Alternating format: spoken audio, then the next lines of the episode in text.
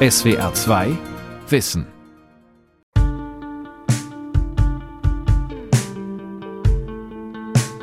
Die Beatles und die Rolling Stones haben die Popmusik als Bands geprägt. David Bowie aber beeinflusste den Pop als Einzelkünstler. Er umspielte mit seiner prägnanten Stimme nicht nur die Grenzen zwischen Pop und Rock, sondern auch die der sexuellen Identitäten. Konzerte gestaltete der Kunstfan als große Performance-Show. Wenn Bowie seine Stimme erhob, wurde sie gehört. Im Song Lazarus aus seinem letzten Album Black Star nahm der Brite Abschied von seinen Fans und von der ganzen Welt. Zwei Tage nach der Veröffentlichung im Januar 2016 wurde David Bowies Tod bekannt gegeben. Heute wäre der Sänger, Schauspieler, Produzent und Kunstsammler 75 Jahre alt geworden. David Bowie, Chamäleon der Popkultur von Manfred Heinfeldner.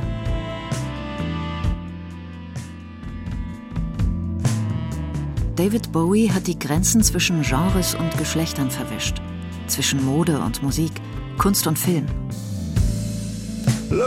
Here, man, er hat Musikstile wie den Glamrock miterfunden und Generationen von Musikern beeinflusst.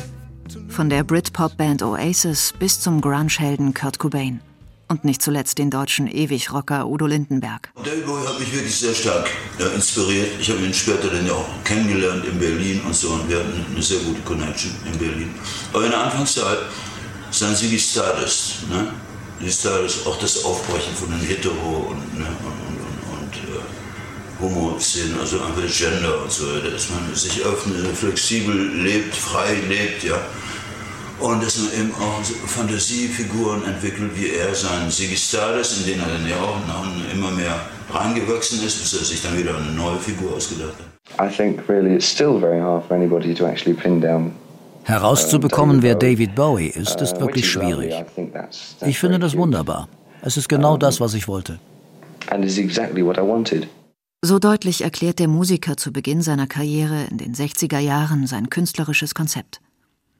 Seine erste Frau Angela hatte diese Karriere mit ihren Designideen mitbefördert. Nach zehn Jahren Ehe ließen sich die beiden 1980 scheiden. Angela Barnett sah den Star nun mit anderen Augen. Nüchterner. Dem Bowie-Biografen Christopher Sanford erzählte sie später: Bowie war einer der am stärksten kontrollierten Menschen, die ich je getroffen habe. Auf einem geraden, einfachen Weg, schlicht unerreichbar. Es ist traurig, das zu sagen, aber er war wahrscheinlich bezüglich seiner Gefühle kein bisschen ehrlich. Er gehört zu den kältesten und berechnendsten Menschen, die ich je kennengelernt habe. Ein Mann aus Eis. Viele seiner Weggefährten teilen diesen Eindruck. Doch der Mann aus Eis ist für Millionen Fans ein Superstar.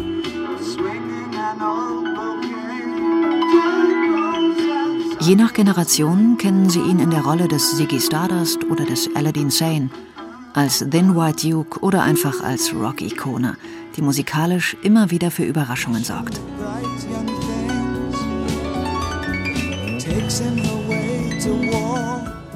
Bowie produziert mal puren Mainstream-Disco-Pop, mal experimentiert er mit Sounds und Stilen jenseits aller Schubladen.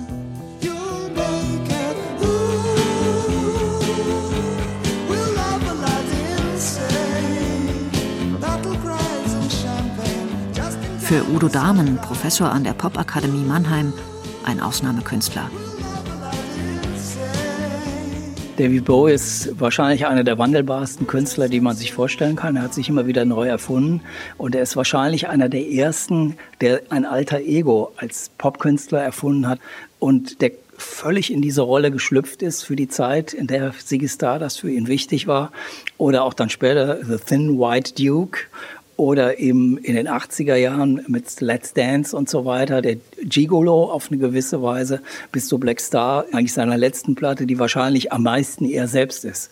Das Spannende in der Person David Bowie ist, dass er das natürlich sehr, sehr konzeptionell angegangen ist in jeder Phase und dass klar wurde, dass Popmusik Musik ist, aber gleichzeitig eben Performance. Bei David Bowie war es ja nicht nur die Bühnenperformance oder das Album, sondern ganz genauso auch filmisch. Der Mann, der vom Himmel fiel zum Beispiel.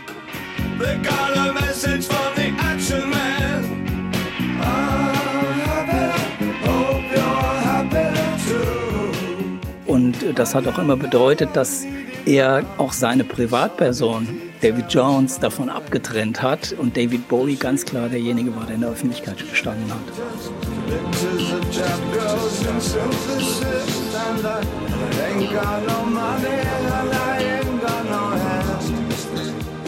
David Jones wird 1947 im Londoner Stadtteil Brixton geboren. Den Namen, unter dem wir ihn heute alle kennen, nimmt er 1965 an. Er ist ein Erbe seiner Teenagerzeit, als er mit ein paar kurzlebigen Kneipenbands alle möglichen Stile der aufkommenden Beatmusik ausprobiert und die Musik erfolgreicher Gruppen kopiert, von den Rolling Stones bis zu den Yardbirds. Damals spielt er mit Pseudonymen wie Luther oder Calvin, doch seine Vorliebe für amerikanische Popmusik lässt ihn schließlich den Nachnamen des texanischen Pioniers James Bowie annehmen nachdem ein berühmtes Messer benannt ist. Als David Bowie also erklimmt er 1969 die ersten Stufen zum Ruhm. Mit einer eher depressiven Weltraumballade Space Oddity. Take your protein pills and put your helmet on. Ein Song, zu dem ihn Stanley Kubricks Film 2001 inspiriert hat und der im Jahr der ersten Mondlandung die damit verbundene Euphorie in Frage stellte. Space Oddity besingt die Einsamkeit im All. Check ignition and may God's love be with you.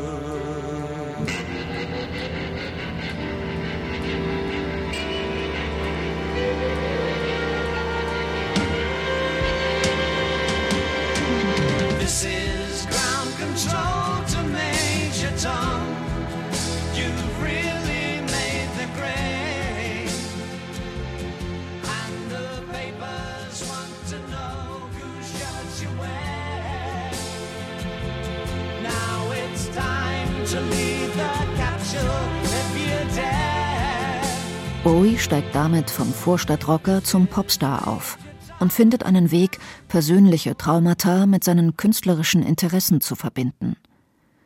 Bowie war schon in der Jugend ein Einzelgänger und musste sich mit einer exzentrischen Familie herumschlagen.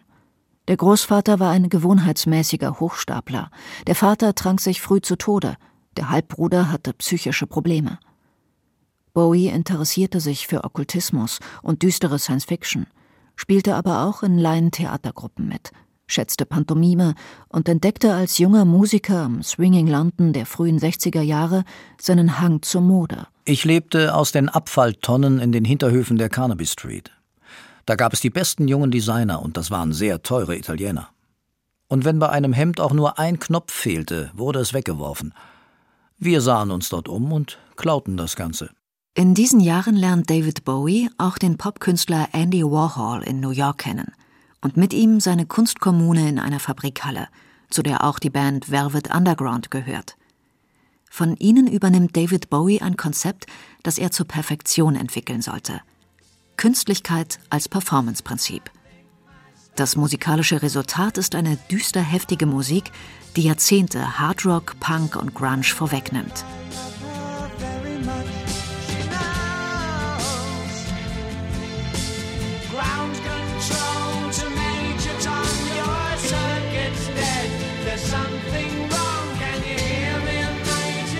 Für seine Show entwickelte er mit Hilfe seiner Frau Angela etwas, das wir heute als Avatar bezeichnen würden.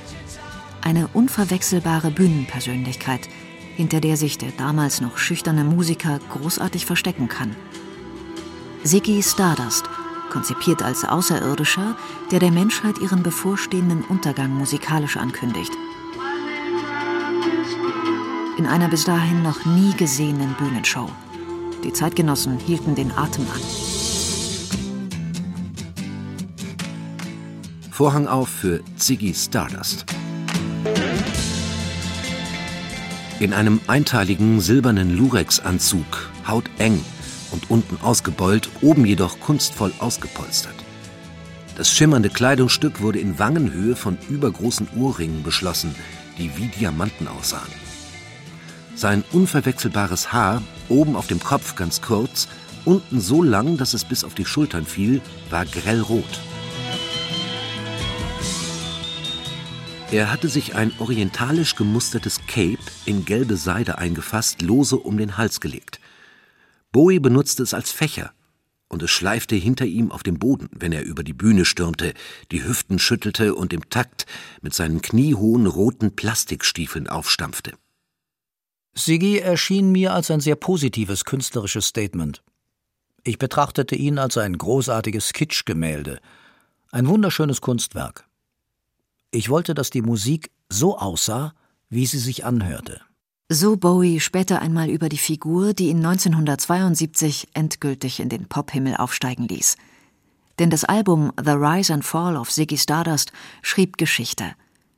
Bowie wurde die Galionsfigur des Glamrock, ein Musikstil, der eine Revolution auslöste.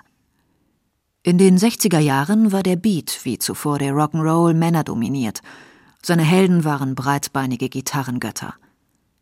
Mit Bowie und den Glamrockern änderte sich das.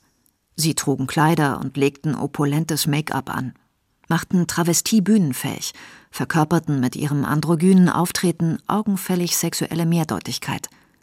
Auf der Bühne tauchten Glanz und Glitter auf – die bislang allein herrschenden Rock-Machos bekamen erfolgreiche Konkurrenz. Diese Glamrock-Phase, dazu gehörten ja dann auch andere Bands wie T-Rex oder viele von den 70er Teenie-Bopper-Bands wie Sweet und so weiter, war ja ganz klar für ein sehr junges Publikum angelegt. Aber bei David Bowie hatte das immer diese künstlerische Attitude, diese künstlerische Haltung, die dann auch sehr schnell deutlich wurde im Vergleich zu anderen David Bowie spielt da doch nochmal auf einem anderen Planeten. According to the latest World Population Survey, figures have reached danger point, my God.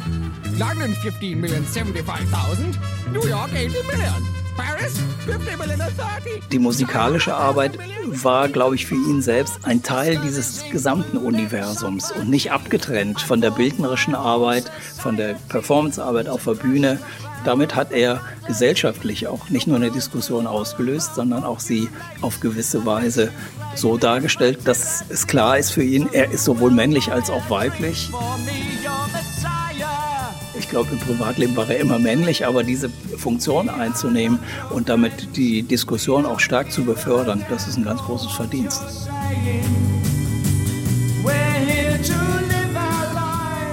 Mitte der 60er Jahre entdeckt die Londoner Beat-Szene die Tradition der Musikhallen und der Bänkelsänger wieder. Einer dieser Musiker, Tony Newley, hat es David Bowie besonders angetan.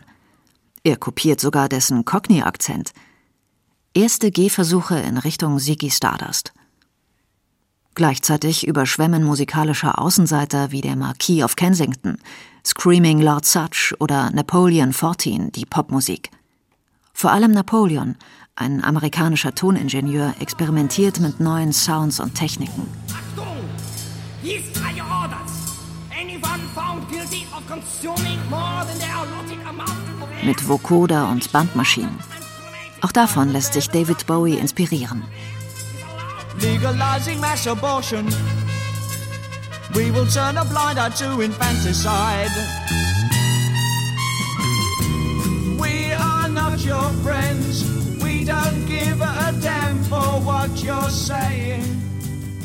Gleichzeitig unternimmt er Ausflüge in die Welt des Theaters, spielt selbst immer wieder in Aufführungen mit. Und er ist fasziniert vom Buddhismus.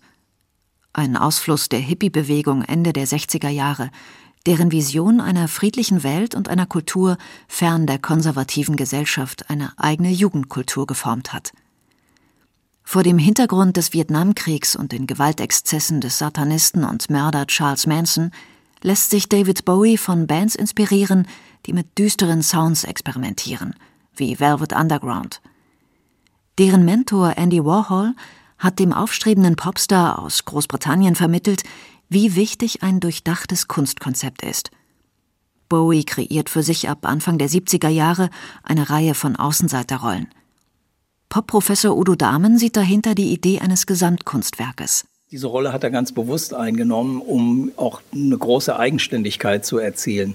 Äh, ich denke, er ist ein ganz großer Konzeptionist und ich glaube, er hat auch gleichzeitig in dieser ersten Phase sehr deutlich gesehen und beobachtet, wie ist die Szene im Moment aufgestellt, welche Art von Musiker haben wir, wo finde ich meinen Platz und wie kann ich diese Rolle so konstruieren, dass sie funktionabel wird nachher. Also jeder schafft sich seine Realität selbst, um das mal so zu verkürzen. Also radikaler Konstruktivismus. Und ich glaube, dass David Bowie in dem Sinne ein radikaler Konstruktivist ist oder war. Still don't know what I was waiting for. And my time was running wild, a million dead-end streets. And every time I thought I got it made, it seemed the taste was not so sweet. Der ständige Wandel gehörte wesentlich zu David Bowies Konzept. War eine Figur ausgereizt, folgte eine neue, manchmal verbunden mit einem Wechsel des Musikstils.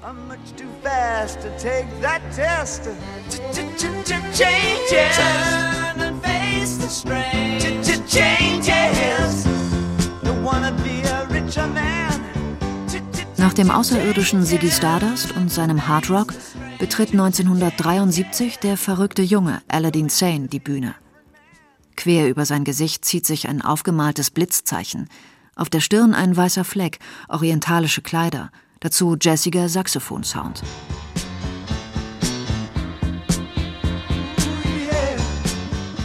Und schließlich Bowies Thin White Duke, der dünne weiße Anführer, eine Figur mit zurückgekämmtem Haar, gestärktem weißem Hemd und schwarzer Hose, die roboterhaft über die Bühne tanzt. Was sich nicht verändert, ist der Charakter seiner Shows. Es sind durchchoreografierte theatralische Gesamtkunstwerke, inspiriert von Bertolt Brecht und vom japanischen Kabuki-Theater. Die Musik freilich wird von zeitgenössischen Kritikern oft als Nicht-Rock verlästert.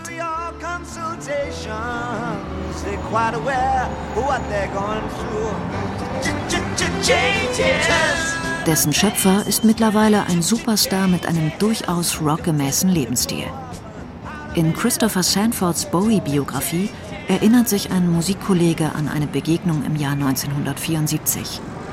In New York traf ich auf einen riesigen Schwarzen mit einer Limousine.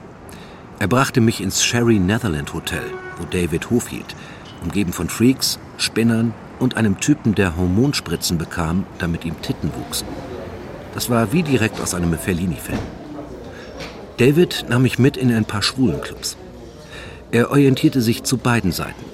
Er liebte es, die Jungs scharf zu machen und die Mädchen wollte er ficken. David nahm die ganze Zeit Amylnitrat. In einem Club brach er auf der Betontreppe zusammen. Ich hielt ihn fest, als er umkippte.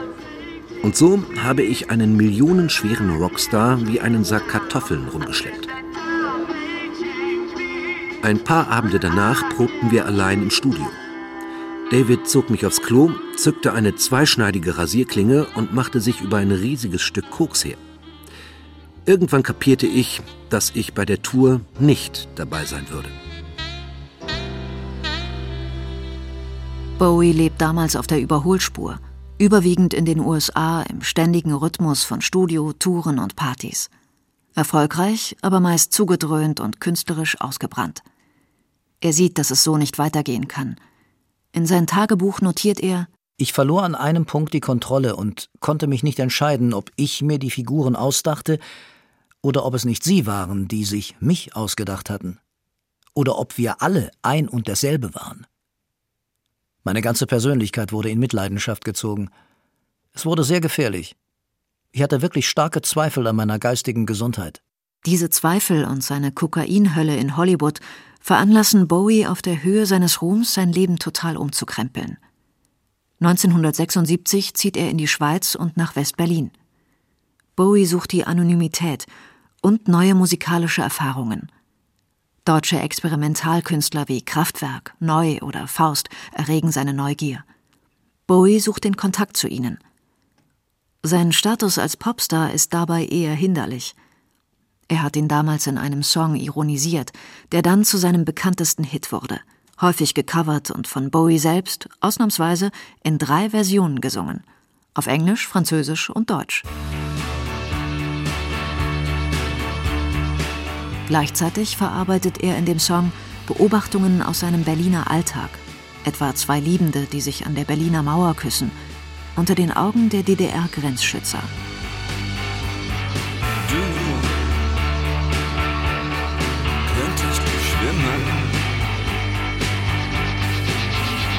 Delfine.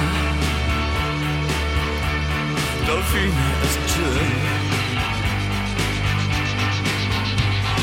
Niemand gibt uns eine Chance. Doch können wir sie dann für immer und immer. Und wir sind dann Helden Fans wie Musikkritiker zählen sie heute zu Bowies innovativster Musik. Er experimentiert mit frühen Formen des Synthesizers und komponiert Stücke, die viele Musiker beeinflusst haben. Elektronische Soundlandschaften.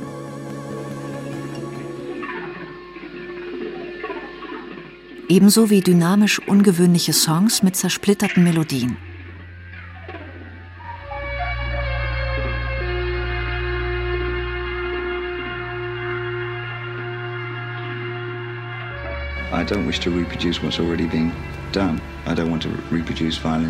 Ich will nichts reproduzieren, was es bereits gibt. Ich will nicht den Klang einer Geige reproduzieren, sondern ich nutze den Synthesizer eher für Soundstrukturen. Wenn ich etwa einen Klang brauche, den ich in meinem Kopf noch nicht gehört habe, dann liefert mir der Synthesizer etwas, was bis dahin nicht existiert hat. Aber wenn ich einen Gitarrenklang brauche, nehme ich eine echte Gitarre. Ihn dann durch einen Synthesizer zu jagen, würde heißen, ihn zu missbrauchen. So exakt beschreibt der Musiker später in einem Interview seine Arbeit in der Berliner Zeit, die ihn nachhaltig geprägt hat. In seinem selbstgewählten Exil mischt er in den Hansa-Studios direkt an der Mauer gelegen elektronische Sounds mit eingängigen Popmelodien und taucht zugleich in die Welt der expressionistischen Kunst ein. 1978 sagt er dazu in einem Interview mit der Zeitschrift Vogue, Ich war richtiggehend besessen von den angstgetriebenen, emotionalen Bildern der Expressionisten, besonders von den Brückemalern. Und Berlin war in den Zwanzigern so etwas wie ihre geistige Heimat gewesen. Als Rockstar war Bowie an die Spree gezogen. Verlassen hat er Berlin als vielseitiger Künstler, Schauspieler, Maler, Performer und als Vaterfigur nachfolgender Musikergenerationen des New Wave, Britpop und Grunge. Er hat avantgardistische Techniken in den Mainstream eingeschleust und so die Popmusik grundlegend verändert. Damals jedoch waren seine in Berlin produzierten Platten für viele Zeitgenossen zu experimentell und folglich finanzielle Flops.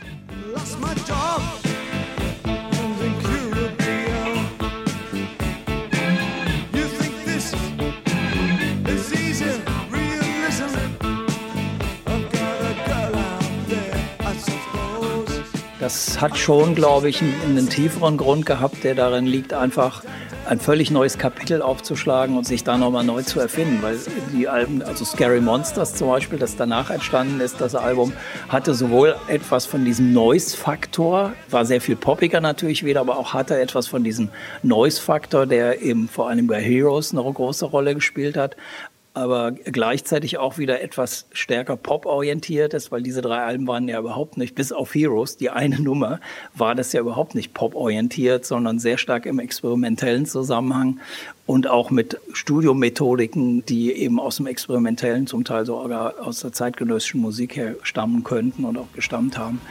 Und das hat dazu geführt für ihn, dass er eine ganz große Zäsur machen konnte und danach neu ansetzen konnte. Bowie lebt seit 1979 wieder in den USA. Dort produziert er einen weiteren weltweiten Hit, Let's Dance, ein Flaggschiff-Song der hedonistischen 80er Jahre.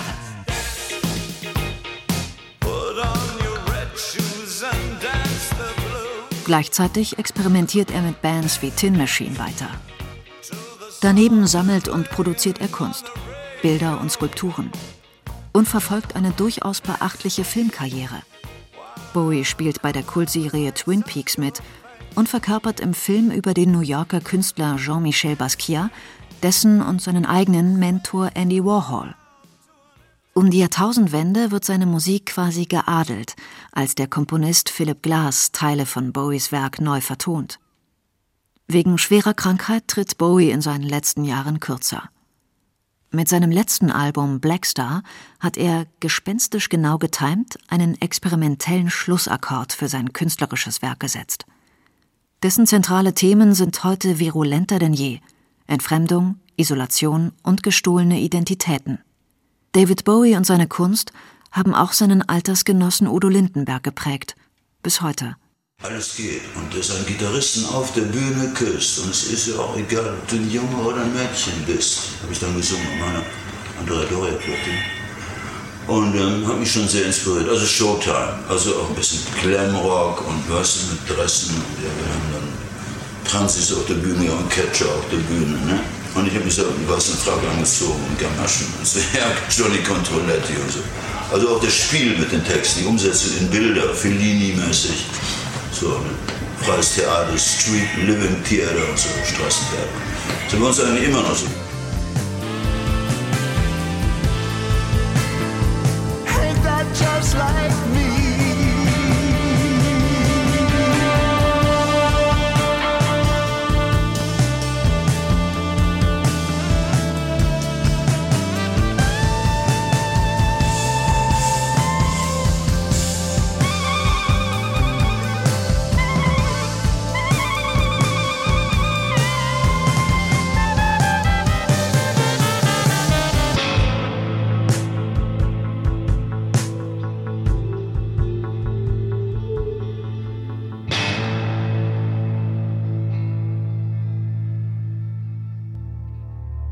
SWR 2 Wissen.